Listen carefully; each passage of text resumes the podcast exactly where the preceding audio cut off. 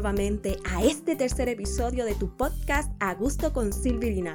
Y si eres nuevo por aquí, te invito a que te quedes este ratito y compartas con nosotros. Y si te agrada lo que escuchas, sígueme para que te enteres cada vez que suba un nuevo episodio y podamos crecer juntos. Bueno, en esta oportunidad te voy a invitar a reflexionar un poco. Como ya pudieron darse cuenta en el título del episodio de hoy, les hablaré sobre lo que son los complejos. Y díganme ustedes quién ha estado libre de complejos durante toda su vida. Realmente pensaría que muy pocos levantarían sus manos. Es una sensación que realmente no nos ayuda mucho que digamos, todo lo contrario nos atrasa, nos hace sentir menos, nos quita tranquilidad y aceptación sobre quiénes somos. En ocasiones es provocado por terceros a nuestro alrededor y otras veces somos nosotros mismos nuestros primeros jueces. Y es que todo eso lo sabemos. El problema es cómo manejar esa inquietud que nos perturba tanto sobre nuestra persona. Ahora, primeramente, antes de continuar, quiero aclarar que no soy especialista en conducta humana. Solo deseo compartir lo que son mis puntos de vista y si esto puede ayudar a alguien, pues mucho mejor. Aclarado eso, pues continuemos entonces. El ser humano pasa por distintas etapas de desarrollo y es muy normal sentir inseguridades en algún momento de nuestras vidas. Por eso es que somos personas, ¿no? Que sentimos que padecemos. Especialmente cuando llega la adolescencia, esta desconfianza es más evidente. Pero lo más probable es que luego de esa etapa y llegada a lo que es la adultez, disminuyan esos complejos. Pero ¿y qué hacer si continúan o peor aún, si acrecientan?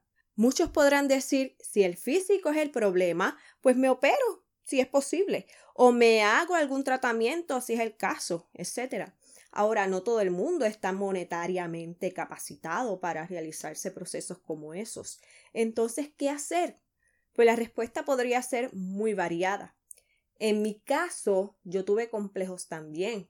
Soy muy blanca, siendo de un país caribeño, de cosa bajita, no tengo muchas curvas, solía ser muy tímida, así que al igual que muchos, me he sentido hasta cierto punto triste por alguna de las razones que les acabo de mencionar. Pero ¿saben qué? También pienso en qué cosas de mí me gustan mucho.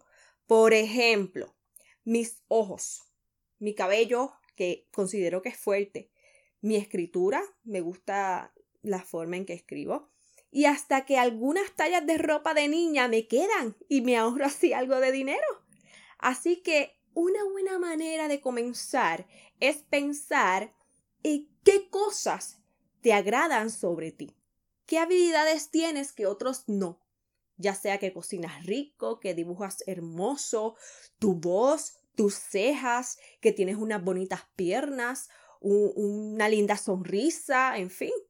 Y sabes qué, lo que para ti puede ser feo o vergonzoso, para otros es maravilloso.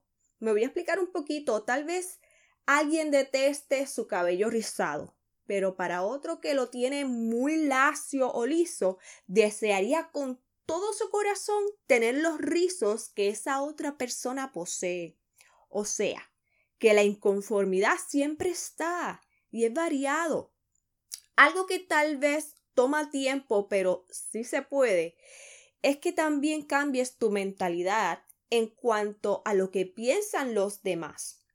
Deja de buscar la aprobación de todos. Sé tú. Y sí, ya dije que es algo que no ocurre de la noche a la mañana. Pero de verdad les digo que es muy importante para que puedas ser feliz, libre, y sin complejos se es más feliz y esa libertad se siente.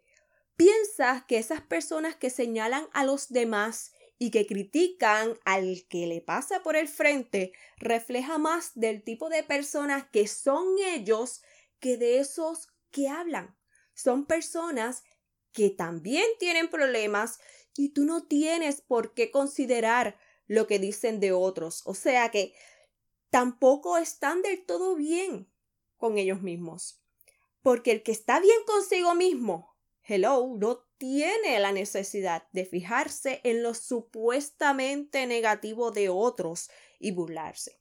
Asimismo está el caso de que a veces somos nosotros quienes nos inventamos ciertas pajas mentales de que otros nos miran o se fijan en X cosas sobre nosotros y en realidad esos otros están con sus propios asuntos y nada que ver con que están pendientes a cómo nos vemos o qué es lo que hacemos. Por otra parte, algo que influye mucho tiene que ver con quienes te rodeas, amistades o familiares que te hagan sentir menos, realmente deben estar a distancia de ti. Debes tener a tu lado personas que sumen a tu vida, no que resten, que te quieran y que te respeten por lo que vales como ser humano. De nada sirve estar en este proceso de batallar con tus miedos y complejos si constantemente te sientes saboteada por los que están contigo. En mi caso, afortunadamente, mi pareja siempre me motiva a que siga hacia adelante y dé lo mejor de mí. Eso realmente es una pieza clave también. Y si no tienes a nadie, no importa. El autoamor tiene que comenzar desde adentro de ti. Tú principalmente tienes que ser tu propio amigo, tu propio cómplice de vida. Finalmente, te puedo aconsejar que te des cariño. Sí, arréglate, vístete bonito, peínate. Y no me refiero a que vayas a gastar todo tu presupuesto en eso. Son cosas básicas que pueden levantarte el ánimo y así te das más amorcito, sin importar si tu físico es de cierta forma. Créeme, esos simples detallitos pueden hacer la diferencia en esos días en los que necesitas un empujoncito. A mí me ha pasado. Por lo general, yo salgo a la calle con mi cara limpia, sin nada de maquillaje, pero cuando estoy en esas ocasiones en que mi cuerpo y mi mente necesitan un extra para así comenzar mi día en la calle, tomo mi corrector, me cubro mis amiguitas las ojeras, me maquillo un poco y siento que me encontré de nuevo. De verdad que sí puede ayudar bastante. Así que toma el control de tu vida. Recuerda que con la persona con la que estarás más tiempo durante toda tu vida es contigo misma o contigo mismo. Así que haz esa convivencia una más grata. No te sabotees con nuestras imperfecciones es que nos hacemos únicos y especiales. Y no sé, espero que el escucharme estos minutos haya sido del agrado de todos ustedes y que este ratito les haya servido de entretenimiento y a la vez de mucha inspiración, que al fin y al cabo esa es mi principal intención aquí. Así que si has tenido alguna experiencia parecida a la que te acabo de contar o si quieres compartir cómo ves la vida y me quieres comentar, puedes encontrarme en mis redes sociales. Tanto en Facebook como en Instagram me puedes hallar a sí mismo como Augusto con Silvirina. Y si crees que este podcast le puede ser de utilidad a otros, compártelo a tus conocidos. Por lo pronto, esto es todo por hoy. Los espero en la próxima, mis amigos. ¡Chao!